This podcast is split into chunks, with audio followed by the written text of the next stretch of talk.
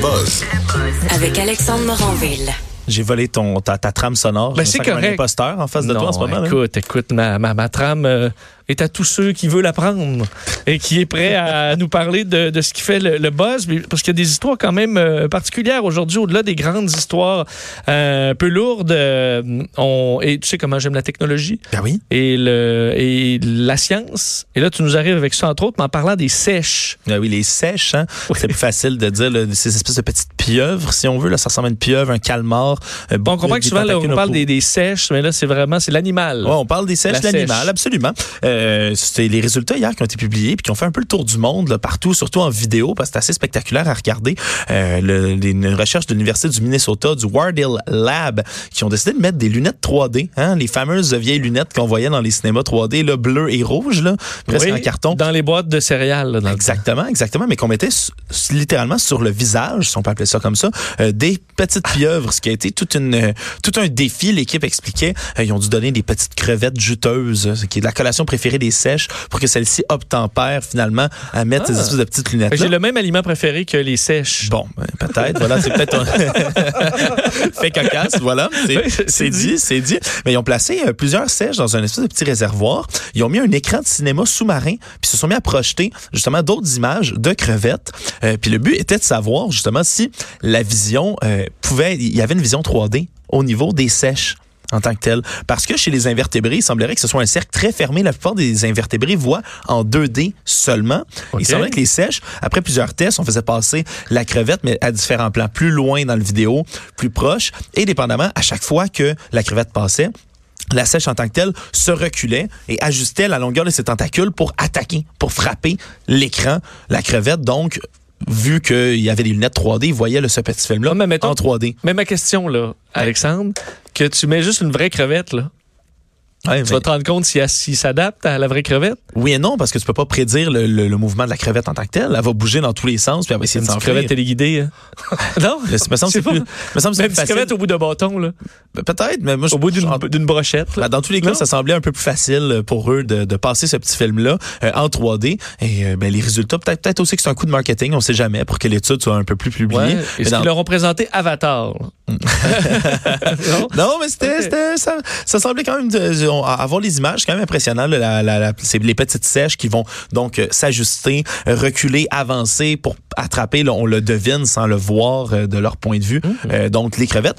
Il semblerait donc que ce soit ils aient une vision 3D. Ça peut sembler un peu puéril comme ça, mais ce genre de découvertes-là vont pouvoir euh, permettre d'aider entre autres de nos de notre technologie à nous au travers de d'autres yeux qui soient par exemple des drones, des robots aspirateurs, des robots tout court, euh, même des caméras de sécurité. On peut utiliser certaines avancées dans ce domaine-là, il semblerait, pour euh, ce genre de caméra-là, pour que la, la, la, la 3D de la caméra, si on veut, soit plus euh, plus précise, plus avancée. Alors reste à voir s'ils vont utiliser les résultats de cette étude-là là-dedans. Je trouve le lien encore un petit peu loin, mais je suppose qu'eux le comprennent. Oui, c'est certain que je suis pas un expert en sèche. non, c'est en autres sèche mots de tout 3D. genre. Ben voilà. Mais bon, tu vois, c'est une expérience que j'aurais aimé quand même faire à l'université. Absolument. Ben oui. Ah, mais si Mario avait été là, il aurait été content quand même. C'est une nouvelle, ça. on va vraiment penser pour lui parce que tu parles de thé vert. Ben exactement, on pourra lui reparler en revenant, mais là, il semblerait, il y a une, il y a une grande étude qui est sortie en Chine, qui a été menée. Écoute, là, ils ont, ils ont- il semblerait, là, eux, qui ont le bassin euh, nécessaire pour faire des études d'envergure comme ça. Là, quand même, 100 000 Chinois, plus de 100 000 Chinois qui ont été euh, pris dans cette étude-là, qui a duré au-dessus de 7 ans, euh, dans laquelle on prenait des gens qui buvaient pas du tout de thé, des gens qui buvaient du thé régulièrement tous les jours et des gens qui, un peu moins régulièrement, prenaient du thé. OK. Euh, ils ont suivi pendant 7 ans de temps, c'est 100 902 Chinois pour être précis. Et il semblerait que les buveurs de thé réguliers, mais de thé vert particulièrement, euh, auraient 20 mo- moins de chances d'avoir une maladie cardiaque, 22 moins de chances de, de faire euh, une- de développer une autre maladie cardiaque et d'avoir un- une crise cardiaque en tant que telle. OK, c'est Donc, un AVC, oui, exactement. Il semblerait, surtout quand on a un échantillon aussi gros que 100 000, ça, ça semble assez encourageant. Et on dirait même que les buveurs de thé réguliers pourraient vivre jusqu'à 1,6 euh, 1,26 ans plus vieux. Donc, ça étirerait là, près un peu plus d'une année l'espérance de vie des gens qui boiraient du thé. euh, ça, c'est thé vert. Est-ce qu'on sait pour les autres thés? C'est ça. Admettons, euh, popcorn canneberge et euh, là, du, du de chez euh, ben, David Steele. Ce qui explique, c'est que le thé noir, semblerait, n'aurait pas du tout les mêmes bénéfices que le thé vert. Euh, c'est ah, surtout thé vert, thé noir qu'on retrouve en Chine, entre autres, là, de, issus de, de thé médicaux, comme on peut dire. Euh, c'est certain que, par contre, ils ont affirmé qu'il y a beaucoup moins de gens. Il y a juste seulement 8 de cet échantillon-là qui buvaient régulièrement du thé noir. Donc, les résultats sont moins probants, si on veut, que pour le reste de, de, de cette Mais Dans le doute, on y va pour le vert. Puis on dans le doute, on y va pour le vert. Puis il semblerait que ça, ça peut même allonger l'espérance de vie. Avoir Mario qui, pour ceux qui ne le savaient pas, boit son thé toutes les émissions, tous les jours. Hein, il vient ouais, si on, le veut, si on le veut premier ministre, là, même, ben, à, même à 70, 80, il, il, va faire une campagne à l'âge de Bernie Sanders. Oui, il se porterait extrêmement bien. Il va être correct, assurément. Euh, les Vikings.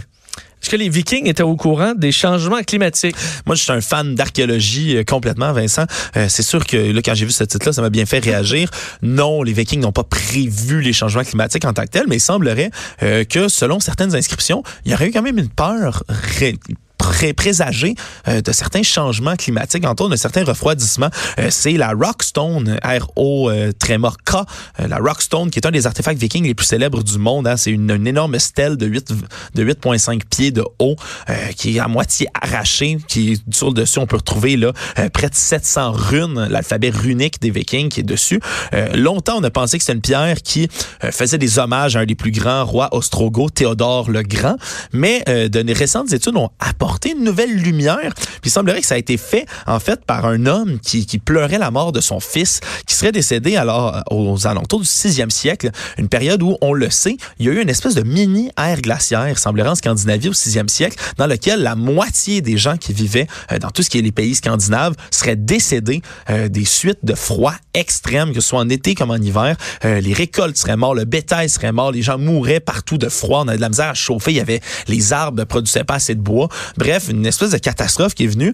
Et maintenant, on croit, ensemble penser que ce qui est inscrit sur cette stèle-là, euh, ça viendrait donc de cet homme-là euh, qui pleurait la mort de son fils et qui craindrait là, une réelle anxiété du retour du froid euh, et de voir ses proches mourir à nouveau. Le premier écho anxieux. Oui, un peu si on veut. Ce serait vraiment la première éco-anxiété, mais venant réellement d'une personne qui avait, qui avait de quoi à craindre euh, hmm. après avoir vu là, la plupart de ses comparses mourir la moitié de son peuple.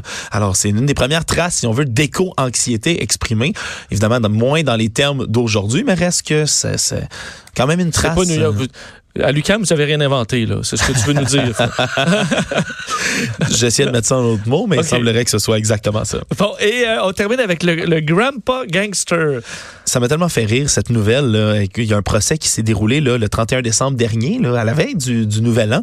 Euh, en Chine, une bande, de une triade chinoise, 19 gangsters qui ont été arrêtés. ce qui est drôle, c'est que la moyenne d'âge de cette triade-là, c'est 79 ans.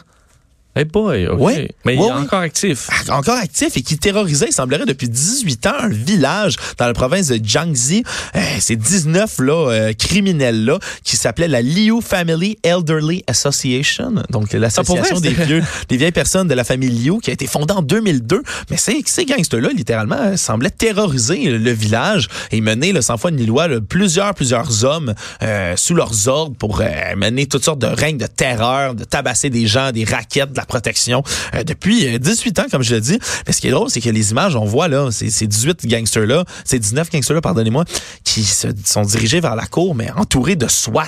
C'est tous des vieux monsieur là, que, courbés, avec les cheveux gris, blancs, qui marchent d'un polant, puis les gros SWAT lourdement armés partout autour. Donc, à euh, tu deviens pas euh, tanné de... Ben, de faire le mal. Semblerait pas, mais ce qui est le plus drôle, c'est que euh, selon les rapports de police, lorsqu'ils sont allés arrêter enfin ces, ces, ces membres de gang-là, ben, la plupart d'entre eux ont fait semblant d'avoir des graves problèmes de santé. Ils ont fait semblant d'être malades, ils ont fait semblant d'être euh, d'être sourds, d'être muets, même certains qui ont qui faisaient semblant de, de, de d'avoir des troubles de mémoire, de souffrir d'Alzheimer sévère. Alors imagine là une perquisition, le SWAT rentre, kick la porte, puis là, tout le monde dit Hein? Quoi? Hmm. un peu partout. La technique Weinstein, Ben, là, exact. pourrait peut-être. on, on pourrait, on Peut-être. appeler ça comme ça. Il semblerait même que euh, un des membres là-dedans, l'un des plus vieux, qui s'appelle du nom de Kai, qui lui il faisait à chaque fois qu'on arrivait pour l'interroger à la police, il, il commençait à s'étouffer puis il disait qu'il avait des problèmes respiratoires. il y a un autre appelé Xiang qui lui devait identifier des scènes de crime puis il disait oh, je suis trop malade, je suis trop malade, je peux pas y aller. Fait qu'ils sont allés en ambulance, ils l'ont amené sur l'oxygène tout, puis ils Ouais. l'ont forcé euh, à aller identifier les scènes. Donc un, Là, lors, de la fouille à nu, est-ce qu'il demande, pouvez-vous me checker la prostate en même temps? là? Ça pourrait être pratique, mais dans tous les cas, en ce moment, là, ils, ils ont presque tous eu des peines là, de entre. euh, il y a eu un an, 11 ans, 16 ans même de prison pour certains. On peut donc croire qu'ils sortiront pas, euh, vraisemblablement pas de là. Bon, tu vois, mais je suis sûr qu'ils sont peut-être mieux que dans certains CHSLD. euh. En Chine, je Ah, pense. en prison chinoise, j'avais, oui, j'avais oublié la. C'est ça. Mettons Norvège, là, mais la prison chinoise, non, ils sont pas meilleurs On n'est pas, pas. Effectivement, merci de me replacer. Merci, euh, Alexandre. C'est toi, Vincent.